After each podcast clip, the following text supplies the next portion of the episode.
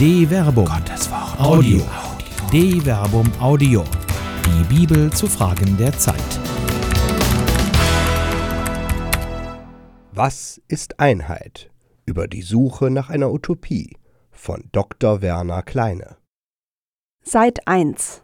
Der Wunsch nach Zusammenhalt gehört sicher zu den vielbeschworenen Wünschen, die im Angesicht des Todes den Nachfahren überantwortet werden.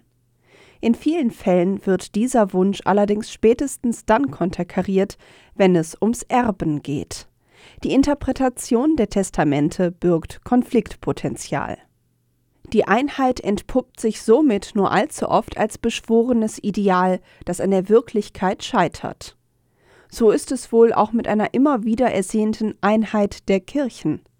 Das große Reformationsjubiläum der aus der Reformation hervorgegangenen Kirchen geht zu Ende. Manch einer mag erschöpft ausrufen, es ist vollbracht. Viele sehen in diesem Jahr eine fatale Chance mit zu viel Luther-Alala und zu wenig theologischer Auseinandersetzung am Puls der Zeit.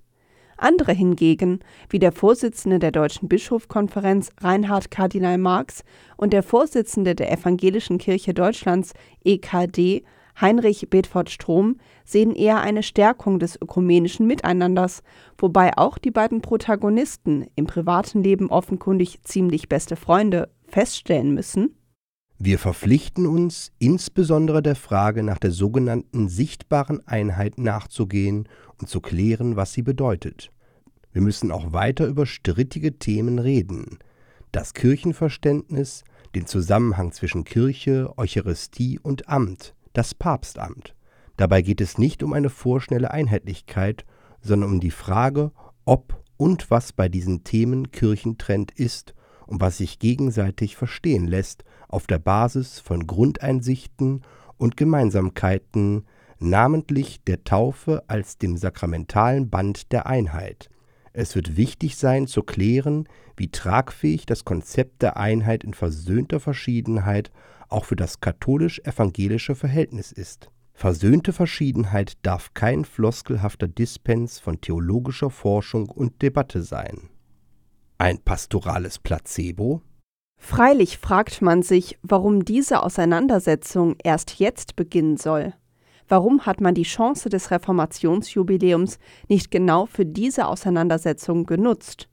So haben die Worte die Qualität von Lippenbekenntnissen mit Herpes, Enttäuschungen vorprogrammiert. Ist der Reformationstag 2017 tatsächlich, wie der Essener Generalvikar Klaus Pfeffer in einem Facebook-Posting formuliert, erstmalig ein gemeinsamer Festtag, bei dem die römisch-katholische Kirche und die aus der Reformation hervorgegangenen Kirchen den Thesenanschlag Luthers als wahrhaft ökumenisches Ereignis feiern?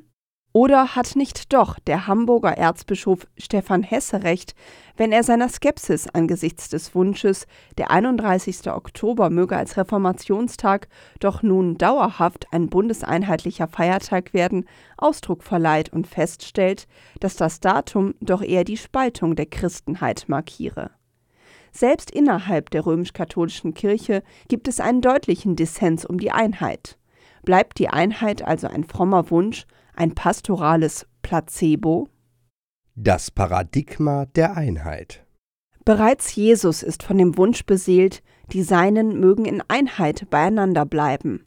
So lässt der Evangelist Johannes in den Abschiedsreden Jesus vor seinem Leiden und Sterben ein bemerkenswertes Vermächtnis sprechen. Für sie bitte ich, nicht für die Welt bitte ich, sondern für alle, die du mir gegeben hast, denn sie gehören dir, alles, was mein ist, ist dein, und was dein ist, ist mein. In ihnen bin ich verherrlicht, ich bin nicht mehr in der Welt, aber sie sind in der Welt, und ich komme zu dir. Heiliger Vater, bewahre sie in deinem Namen, den du mir gegeben hast, damit sie eins sind wie wir. Johannes Kapitel 17, Vers 11. Die Einheit, die Jesus hier beschwört, richtet sich an die versammelte Jüngerschar. Es ist eine überschaubare Gruppe, die hier in die Pflicht genommen werden soll. Bemerkenswert aber ist vor allem zweierlei. Die Einheit, die Jesus hier bittend erfleht, soll Abbild der Einheit Jesu mit dem Vater sein. Ihr eignet also eine primär symbolische Funktion, wie sie auch im Epheserbrief hervorgehoben wird, wenn dessen Autor die Gemeinde zur Einheit auffordert. Seid demütig, friedfertig und geduldig, ertragt einander in Liebe und bemüht euch, die Einheit des Geistes zu wahren durch das Band des Friedens. Ein Leib und ein Geist, wie ihr auch berufen seid zu einer Hoffnung in eurer Berufung. Ein Herr, ein Glaube, eine Taufe, ein Gott und Vater aller, der über allem und durch alles und in allem ist. Epheser Kapitel 4, Vers 2 bis 6. Hier wie dort wird die Einheit theologisch begründet. Die Einheit Gottes ist Grund für die Einheit der Gemeinde. Es gibt nur einen Gott, daher auch nur einen Glauben, in dem man durch eine Taufe eingetreten ist. Gottes Einheit aber wird hier wie dort durch die Einheit des Vaters und des Sohnes begründet. Dabei tritt im Epheserbrief vor allem der Heilige Geist als Garant der Einheit auf. Er ist es, in dem die Gemeinschaft der Glaubenden mit Gott garantiert ist, die ihrerseits wiederum die Einheit der Gemeinde begründet. Ähnlich geht auch Johannes vor, bei dem Jesus sagt, Und ich habe ihnen die Herrlichkeit gegeben, die du mir gegeben hast, damit sie eins sind, wie wir eins sind, ich in ihnen und du in mir Johannes Kapitel 17, Vers 22 bis 23. Hier ist es die Herrlichkeit, griechisch Doxa, die Jesus den Jüngern gegeben hat. In dieser Herrlichkeit soll die Einheit begründet werden. Doxa aber steht für die Shechina, mit der in der Sprache des rabbinischen Judentums die Wohnstadt Gottes in Israel beschrieben wird. Die Shechina steht für die Gegenwart Gottes, die in der paulinischen Sprechweise, in deren Tradition auch der Epheserbrief steht, eben auch durch den Heiligen Geist verwirklicht wird. Eine Frage der Wahrheit. Johannes bringt die ganze Dynamik des Ineinander von Herrlichkeit, Vater und Sohn bereits in seinem Prolog zum Ausdruck. Dort heißt es Und das Wort ist Fleisch geworden und hat unter uns gewohnt, und wir haben seine Herrlichkeit geschaut, die Herrlichkeit des einzigen Sohnes vom Vater, voll Gnade und Wahrheit. Johannes Kapitel 1, Vers 14. In der Fleischwerdung des Logos wird die Herrlichkeit Gottes offenbar. Die Herrlichkeit ist voll Gnade, Charis und Wahrheit, Aletheia. Bemerkenswerterweise rekurriert Jesus in den Abschiedsreden genau auf diesen Wahrheitsbezug der Einheit. Heilige sie in der Wahrheit, dein Wort ist Wahrheit. Wie du mich in die Welt gesandt hast, so habe auch ich sie in die Welt gesandt, und ich heilige mich für sie, damit auch sie in der Wahrheit geheiligt sind. Ich bitte nicht nur für diese hier, sondern auch für alle, die durch ihr Wort an mich glauben. Johannes Kapitel 17, Vers 17 bis 20. Die Betonung liegt darauf, dass der Logos Gottes Wahrheit ist. Es ist dieser Logos, der in Jesus Fleisch geworden ist und zu dessen Bezeugung er nun die Seinen in die Welt schickt. Es besteht kein Zweifel, dass der göttliche Logos ungeteilt und unteilbar ist. Die Wahrheit kann nicht falsch sein. Das ist ja schon eine Frage der Logik. Was ist Wahrheit? Kurz nachdem Johannes Jesus diese Worte sprechen lässt, schildert er die Verhaftung Jesu. Die Jünger, deren Einheit eben noch beschworen wurde, zerstreuen sich schneller als Herbstlaub im Sturmwind. Schlimmer noch, zwei seiner engsten Gefährten distanzieren sich öffentlich von ihm. Judas Ischariot wird ungeachtet seiner persönlichen Motive zum Henkershelfer und Petrus will öffentlich nichts mehr mit dem Verhafteten zu tun haben. Angst fressen damals schon Seele auf. Die Wahrheit muss dem Selbsterhaltungstrieb weichen. Schließlich kommt es im Verhör Jesu vor Pilatus, als der fleischgewordene Logos vor dem weltlichen Richter steht, zur Frage aller Fragen.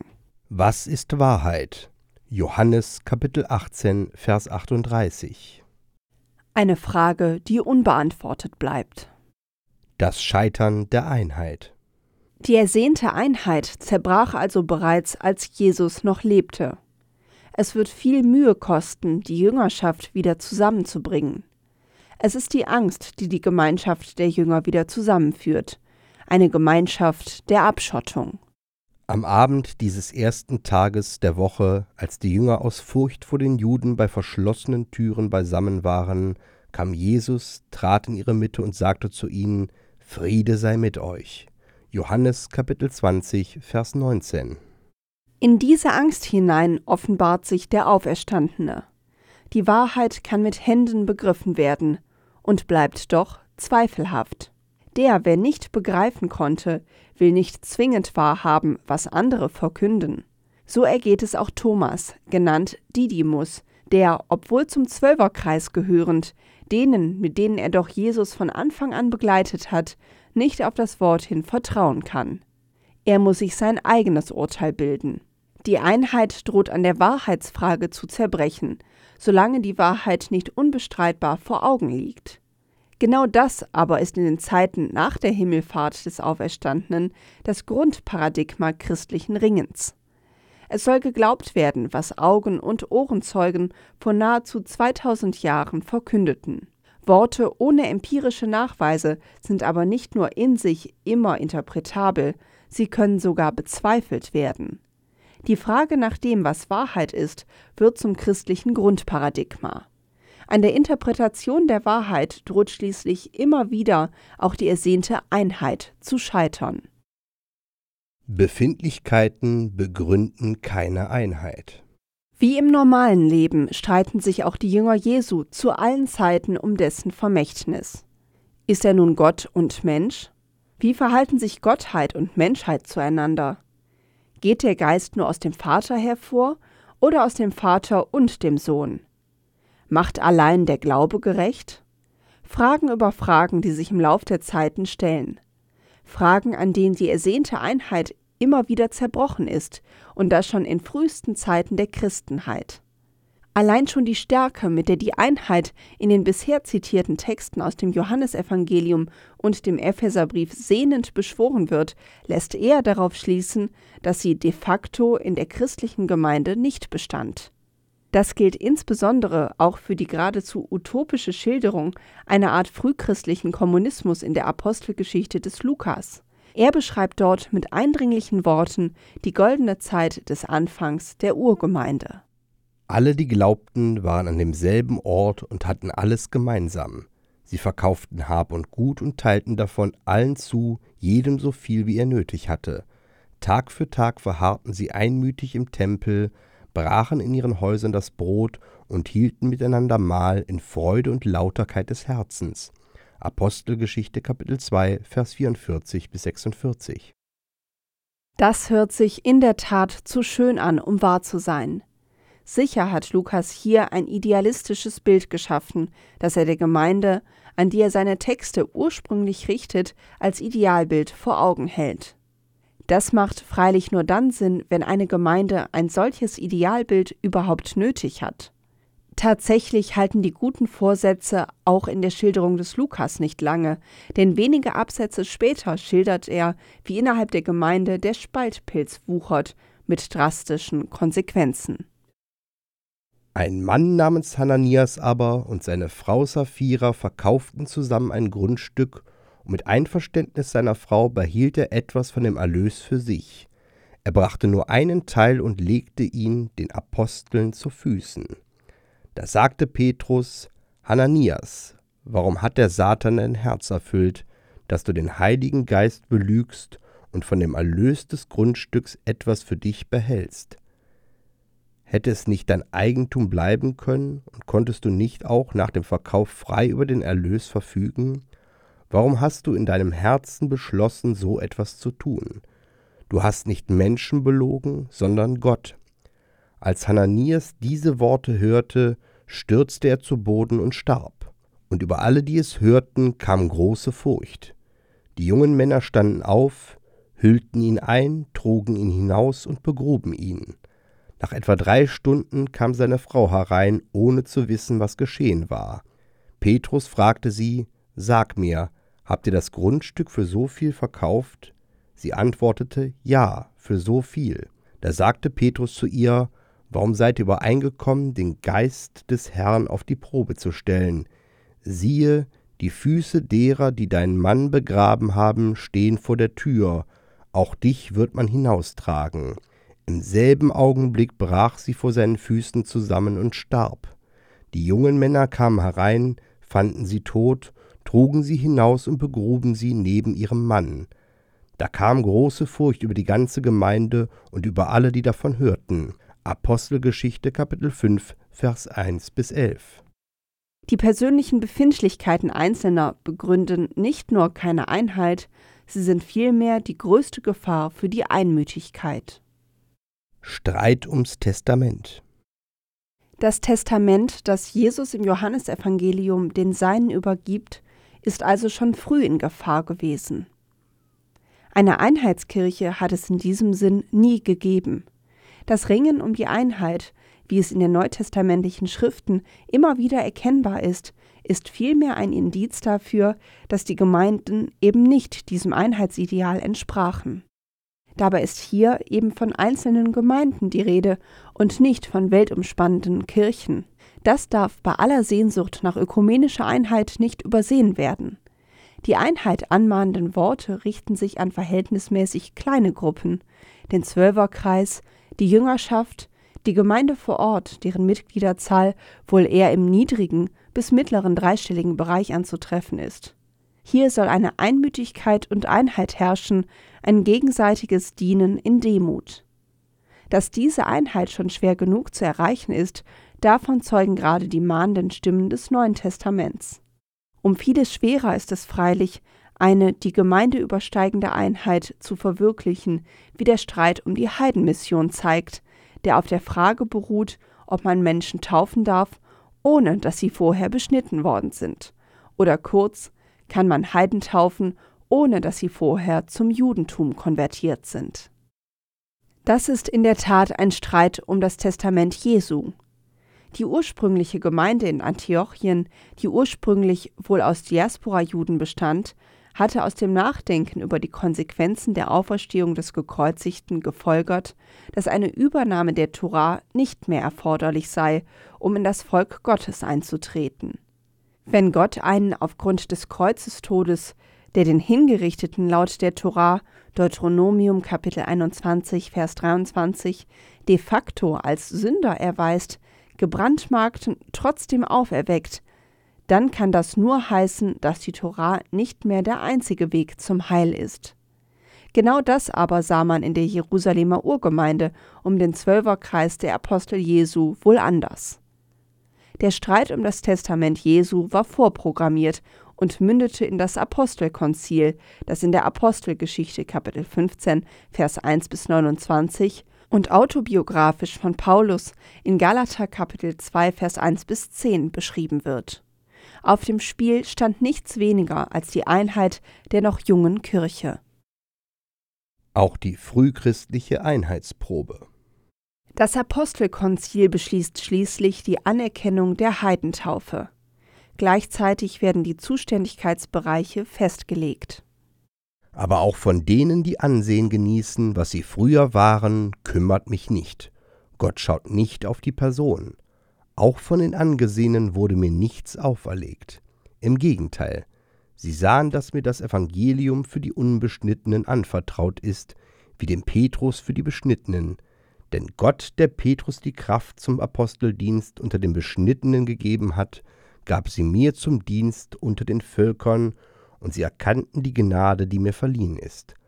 Deshalb gaben Jakobus, Kephas und Johannes, die als die Säulen Ansehen genießen, mir und Barnabas die Hand zum Zeichen der Gemeinschaft. Wir sollten zu den Heiden gehen, sie zu den Beschnittenen. Galater Kapitel 2 Vers 6 bis 9. Paulus verkündet von nun an das Evangelium unter den Heiden, Petrus bei den Juden. Gleichzeitig aber wird ein Zeichen der Einheit vereinbart. Nur sollten wir an die Armen denken, und das zu tun habe ich mich eifrig bemüht. Galater Kapitel 2 Vers 10. Dahinter verbirgt sich eine Kollekte, die Paulus in den von ihm gegründeten Gemeinden für die Jerusalemer Urgemeinde sammeln sollte aus verschiedenen seiner Briefe, man denke nur an 2 Korinther Kapitel 8 bis 9, ist bekannt, mit welcher Werbe er sich um dieses Kollektenwerk gekümmert hat. Es stand ja nicht mehr auf dem Spiel als die Einheit der Kirche selbst. Und doch bleiben auch bei ihm wohl letzte Zweifel, ob die Jerusalemer die heidnische Spende als Zeichen der Einheit annehmen werden. Wohl nicht ohne Grund bittet er im Römerbrief Ich bitte euch aber, Brüder und Schwestern, bei unserem Herrn Jesus Christus und bei der Liebe des Geistes, kämpft mit mir in den Gebeten für mich vor Gott, dass ich vor den Ungehorsamen in Judäa gerettet werde, dass mein Dienst an Jerusalem von den Heiligen dankbar aufgenommen wird. Römer Kapitel 15, Vers 30 bis 31. Scheitert bereits im Ansatz. Seine Zweifel sind wohl begründet. Schließlich unterläuft Petrus schon kurz nach dem Apostelkonzil die getroffene Vereinbarung der Anerkennung der Heidentaufe, als er in Antiochien die Mahlgemeinschaft mit den Heiden aufkündigt, als die Leute des Jakobus kommen. Und auch Paulus muss sich in den galatischen Gemeinden offenkundig mit Gegnern seiner Heidenmission auseinandersetzen. Emphatisch ruft er den Galatern deshalb zu Ich bin erstaunt, dass ihr euch so schnell von dem abwendet, der euch durch die Gnade Christi berufen hat, und dass ihr euch einem anderen Evangelium zuwendet. Es gibt kein anderes Evangelium. Es gibt nur einige Leute, die euch verwirren und die das Evangelium Christi verfälschen wollen. Jedoch auch wenn wir selbst oder ein Engel vom Himmel euch ein anderes Evangelium verkündeten als das, was wir verkündet haben, er sei verflucht. Was ich gesagt habe, das sage ich noch einmal. Wer euch ein anderes Evangelium verkündet im Widerspruch zu dem, was wir verkündet haben, er sei verflucht. Galater Kapitel 1, Vers 6 bis 9. Anathem. Hier findet sich also bereits das Anathem, griechisch Anathema, die Verfluchung derer, die nicht die Wahrheit, hier das wahre Evangelium verkünden. Die Spaltung der Kirche beginnt schon hier, an ihrer Wurzel. Das Ringen um die Wahrheit, den echten Ritus, die rechtliche Ausformung Heiden und Juden, sie beginnen bereits, als das Blut des Gekreuzigten gerade vergossen war und der Auferstandene sich offenbart hatte. Später in den ökumenischen Konzilien von Nicäa, Konstantinopel, Ephesus und Chalcedon wird man es aufgreifen, wenn die Linien zwischen wahrem und falschem Glauben gezogen werden. Das Anathem wird so zum Identitätsmarker, der auch in den folgenden Konzilien immer wieder herangezogen wird. Wieder die Uniformität. Die Jünger Jesu mussten früh lernen, dass die Wahrheit viele Strahlen hat. Sie haben es bis heute wohl nicht ganz begriffen, wie man mit den verschiedenen Interpretationen der Wahrheit leben kann und muss.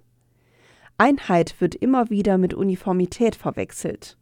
Dabei gibt es gerade in den zentralen Streitfragen, die alleine die römisch-katholische Kirche von den aus der Reformation hervorgegangenen Kirchen trennen, von den orthodoxen und anderen Kirchen ganz zu schweigen, so eklatante Unterschiede, dass eine oberflächliche Einheit hier wirklich nur als billiges Deckmäntelchen herhalten kann. Alleine die Frage um die Theologie des Amtes ist hochbrisant bedarf es für die Feier etwa der Eucharistie eines geweihten Repräsentanten Christi, der in der apostolischen Sukzession steht, oder nicht? Wenn römisch-katholische Christen offiziell zu einem evangelischen Abendmahl gehen könnten, warum dürften dann nicht Pastoralreferentinnen und Gemeindereferenten der Feier vorstehen, denn rein theologisch entsprechen aus römisch-katholischer Sicht evangelische Pfarrerinnen und Pfarrer genau dem Status römisch-katholischer Laienpastoraler Dienste. Gleichwohl begründet dieses Selbstverständnis, das seine Begründung im allgemeinen Priestertum findet, vergleiche 1 Petrus Kapitel 2 Vers 5, die Identität der evangelischen Kirche. Hier wie dort gibt es gute Gründe für die eigene Sichtweise, Gründe, die nicht zusammenpassen können.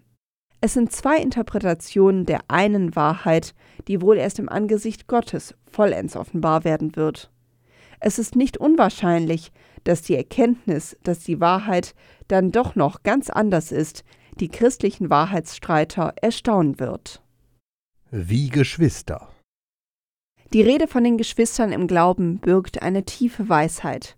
Es sind ja nicht selten die Geschwister, die sich um das Erbe streiten und nicht selten völlig entzweien aber auch wenn sie in Frieden den Nachlass der Erblasser regeln, meist wohnen sie nicht mehr unter einem Dach.